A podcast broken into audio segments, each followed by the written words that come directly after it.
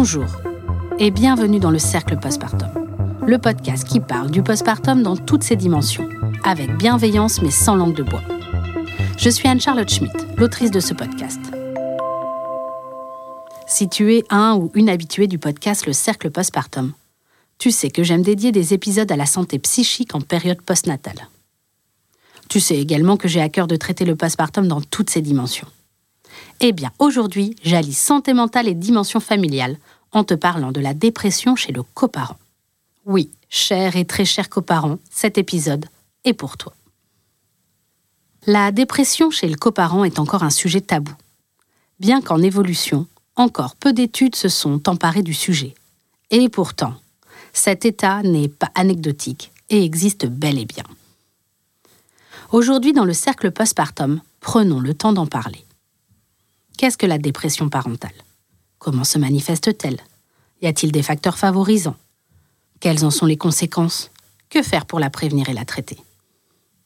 Tant de questions auxquelles je vais essayer de répondre aujourd'hui. Dans le cercle postpartum, on parle du postpartum dans toutes ses dimensions. Et donc aujourd'hui, on se place du côté du coparent. Et tu le verras au cours de cet épisode, la dépression n'est pas une histoire de genre ni de position familiale.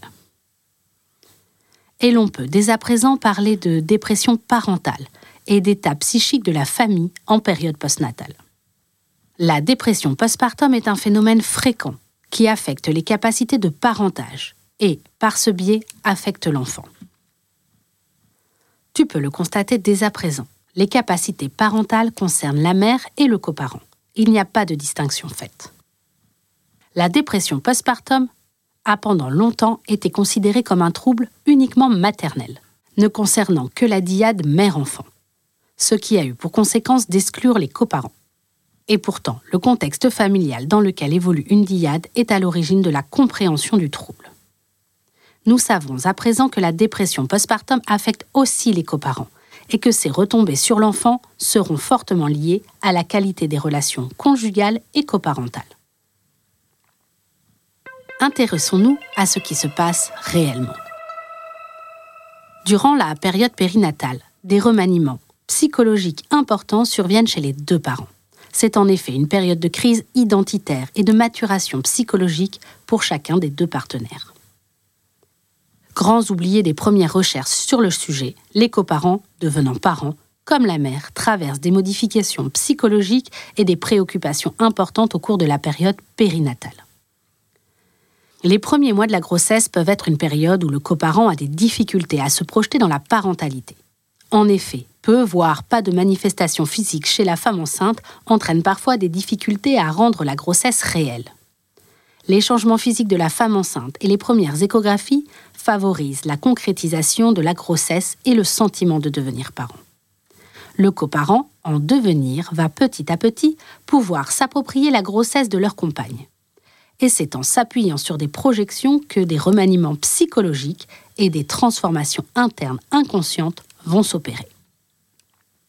Durant la grossesse, le coparent vit lui aussi une crise identitaire, pendant laquelle il s'identifie à ses propres parents, à sa compagne et à son bébé.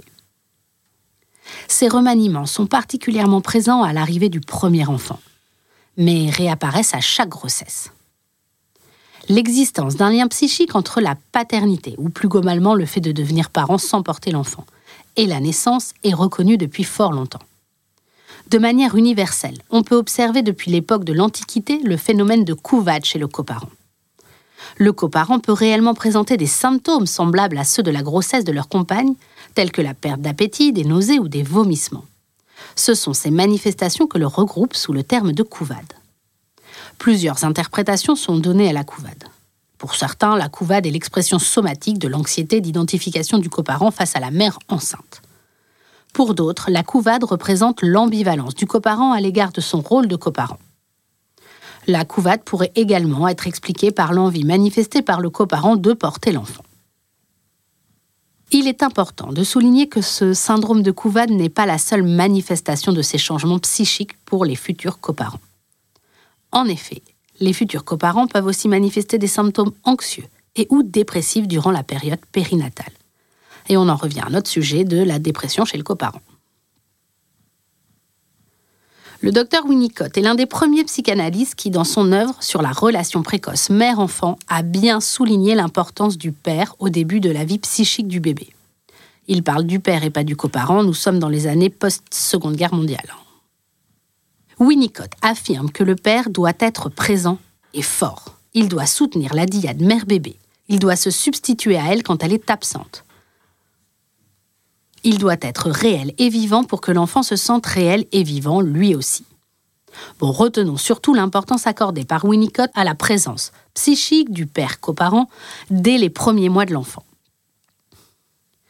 Les études les plus récentes se préoccupent des interactions triadiques précoces, c'est-à-dire sur le schéma d'être à trois. Cela montre déjà de nouvelles perspectives sur les vécus psychiques du coparent dans la périnatalité, sur les interactions précoces coparent-bébé et leurs défaillances. D'autres études, enfin, se penchent directement sur la dépression paternelle, qui devrait être appelée la dépression du coparent ou la dépression parentale. La parentalité, lorsqu'on ne porte pas l'enfant, est également un événement de vie traumatisant. La dépression peut être un moyen de défense qui sert à colmater cet événement psychique. On peut parler de cette dimension traumatique dans la mesure où la naissance d'un enfant réactive dans la psyché parentale un traumatisme précoce. Une situation de danger et d'angoisse, une désorganisation traumatique subie dans sa propre enfance, voire dans l'intergénérationnel. Parfois, le besoin d'information et de soutien laisse place à une détresse avérée. L'accompagnement de cette détresse parentale repose en premier lieu sur l'identification de la symptomatologie de celle-ci. La dépression du postpartum survient pour 10 à 15% des coparents. Alors ces chiffres sont sûrement sous-estimés de par le manque de connaissances et de dépistage de ces symptômes. La dépression du postpartum peut se manifester progressivement au cours de la première année de l'enfant la dépression maternelle est un des principaux facteurs de risque pour une dépression chez le coparent. La variation hormonale en période périnatale chez le coparent sont également des facteurs de risque biologique de dépression du postpartum. La dépression en postpartum chez le coparent a un impact familial négatif. Elle serait un facteur de risque de troubles psychoaffectifs, du développement et de l'adaptation sociale chez l'enfant, indépendamment de la dépression maternelle. Sais-tu qu'un couple de jeunes parents sur quatre est composé d'au moins un parent souffrant de dépression postpartum? Étant donné les conséquences de la dépression postpartum vis-à-vis de la santé du parent concerné, des relations au sein du couple et du développement précoce et futur de l'enfant, un travail de sensibilisation, de prévention et de traitement de la dépression est nécessaire dès le début de la grossesse ou dès l'apparition des premiers symptômes la reconnaissance de la dépression postpartum du coparent, sa prévention et sa prise en charge sont essentielles, étant donné la prévalence non anecdotique de celle-ci. D'après les études menées sur le sujet, la dépression postpartum du coparent pourrait se développer de façon progressive tout au long de la première année, comparée à la dépression postpartum maternelle qui survient de façon plus précoce en postpartum. En effet, les études rapportent un pic de dépression postpartum chez le coparent entre 3 et 6 mois après la naissance, avec un taux plus bas lors des 3 premiers mois. Il existe une corrélation significative mais faible entre dépression chez le coparent et dépression maternelle. Cela veut dire que ce n'est pas parce que la mère développe une dépression du postpartum que le coparent va en développer une. Mais en revanche, le coparent a plus de risques de développer une dépression si la mère en vit une. Le dépistage et le diagnostic de la dépression postnatale du coparent est principalement clinique. À l'heure actuelle, aucune recommandation n'est mise en place pour pratiquer ce dépistage et ce diagnostic. Plusieurs études récentes ont utilisé l'échelle d'Édimbourg, dont nous avions déjà parlé dans les épisodes dédiés à la dépression postnatale maternelle du cercle postpartum, en prenant en compte le seuil validé préalablement de la dépression maternelle pour le dépistage auprès du coparent. On constate que chez le coparent, les symptômes dépressifs sont généralement moins apparents. Le coparent aurait davantage de difficultés à demander de l'aide. Comme dans la dépression postnatale maternelle, des facteurs de risque peuvent être dépistés. Des antécédents de dépression. Les coparents ayant souffert d'épisodes dépressifs au cours de leur vie sont plus susceptibles d'être vulnérables pendant la période postpartum. Une dépression chez la maman, comme on l'a vu avant. De nombreux coparents dont la partenaire est atteinte de dépression souffrent également de syndrome dépressif. un rapport dysfonctionnel avec ses propres parents. Il arrive que la naissance d'un enfant réactive dans la psyché du coparent des traumatismes, des angoisses, des conflits dont il a pu souffrir lorsqu'il était lui-même enfant. Les débuts avec bébé deviennent alors des moments d'introspection qui peuvent s'avérer douloureuses, particulièrement s'il porte en lui une blessure émotionnelle. Les symptômes de dépression chez le coparent peuvent être un retrait social, une indécision, une peur importante, des attaques de panique, une rigidité, une irritabilité plus importante. La consommation d'alcool, de drogue, l'augmentation des conflits conjugaux et la violence envers la partenaire peuvent également constituer des signes de dépression parentale. Des troubles anxieux sont souvent associés à la dépression postpartum chez le coparent. Les huit premiers signes d'alerte de la dépression périnatale du coparent sont une fatigue intense et constante, un sentiment de tristesse continue, une perte d'intérêt pour les activités, des sautes d'humeur fréquentes, des sensations d'impuissance, des conflits dans le couple, un comportement dépendant, des ruminations et des pensées noires. On observe beaucoup de similitudes dans les manifestations de la dépression postnatale chez le coparent que dans la dépression postnatale maternelle. Pris de manière isolée, ces mécanismes de défense naturels de l'organisme sont tout à fait normaux. Mais ce stress peut cependant s'avérer nocif lorsqu'il est subi sur du long terme la tendance à adopter des comportements compensatoires pour faire face à la haute pression de la parentalité peut davantage être à l'origine du développement des addictions, comme par exemple le surinvestissement professionnel, la dépendance à la nourriture sucrée, l'addiction à la drogue, la consommation abusive d'alcool. D'autres formes d'addiction, relativement moins communes, ont aussi été observées dans l'expression du mal-être du coparent. À titre d'exemple, l'addiction à la pornographie, aux jeux vidéo et aux jeux d'argent sont des moyens échappatoires afin de couper pendant un moment avec ses émotions. L'auto-anesthésie déclenchée par un comportement addictif est un moyen de sortir mentalement de ses difficultés et de son quotidien. Mais elle n'est pas une solution saine et définitive à la dépression périnatale. Les solutions pour sortir d'une dépression postpartum chez le coparent sont plurielles.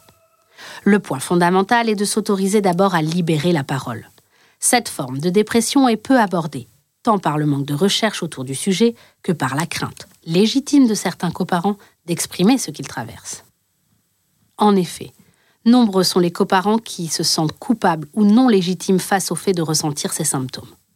Il est souvent plus complexe pour eux de s'autoriser à verbaliser cette souffrance et à demander de l'aide, que ce soit auprès de l'entourage ou des professionnels de santé. Pourtant, le postpartum est un moment capital pour le coparent et l'enfant. C'est à cet instant que se développe le lien d'attachement. Il est donc important de repérer les premiers signes de ces troubles d'humeur et de trouver des solutions pour en sortir rapidement. Tout comme chez la mère, une dépression du postpartum du coparent peut avoir des conséquences négatives sur la relation parent-enfant, sur le développement psycho-affectif de l'enfant et sur l'équilibre familial.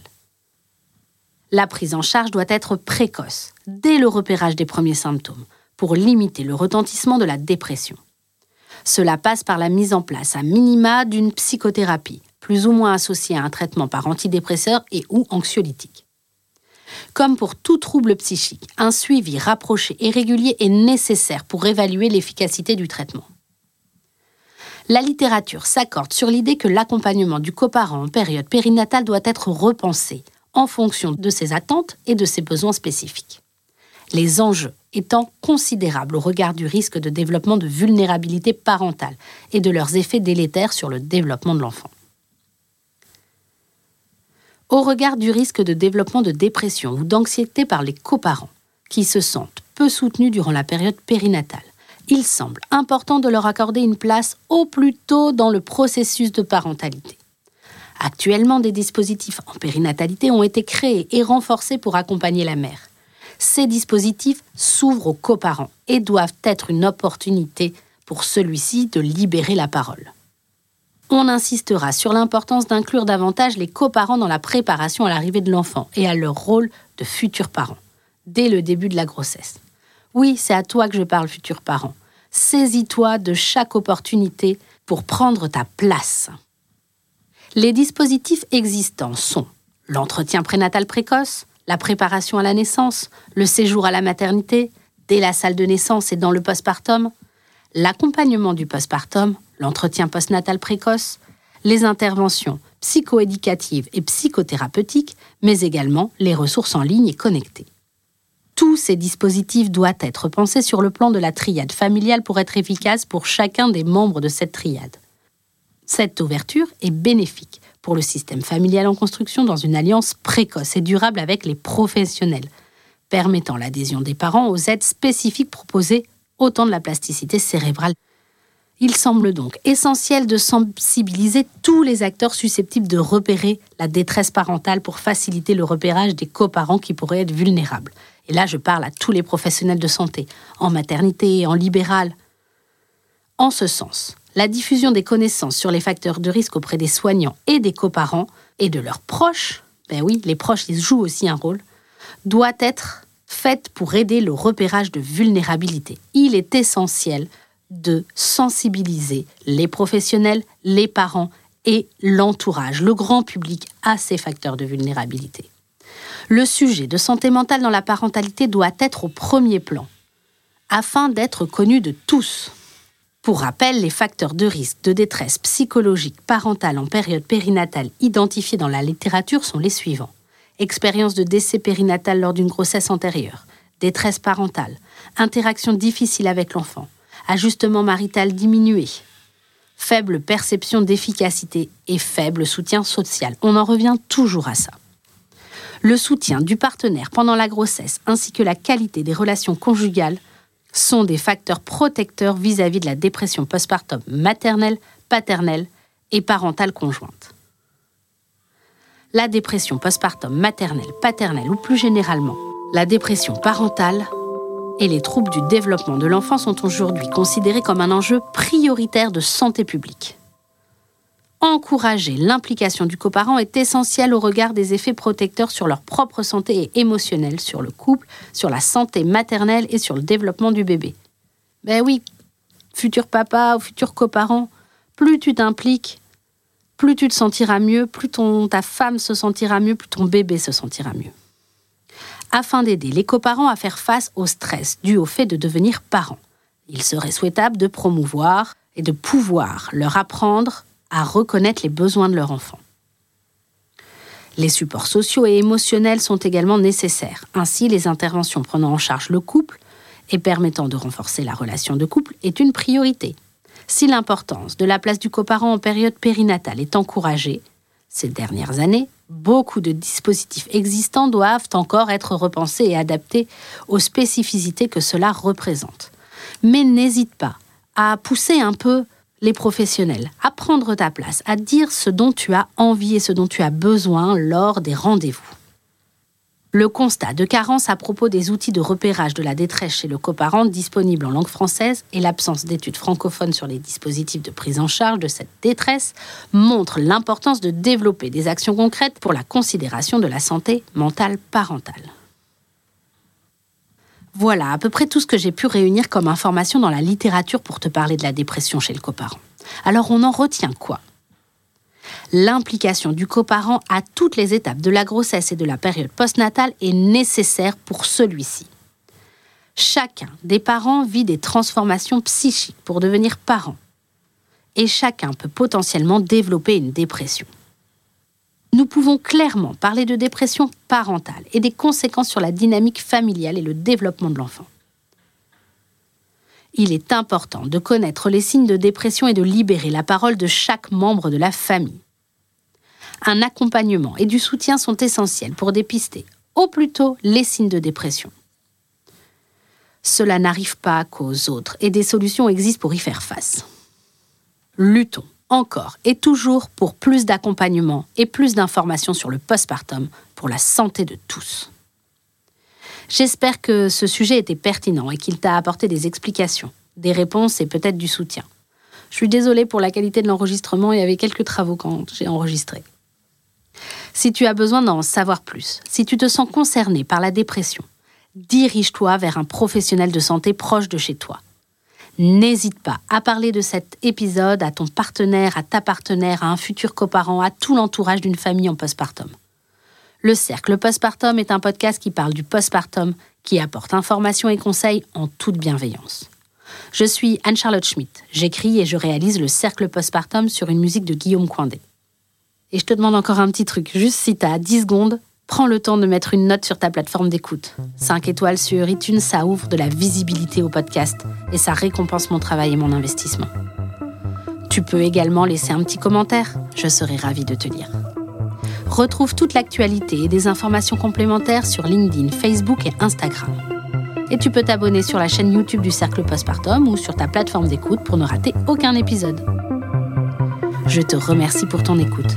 Je te dis à la semaine prochaine et surtout, bon postpartum à toi.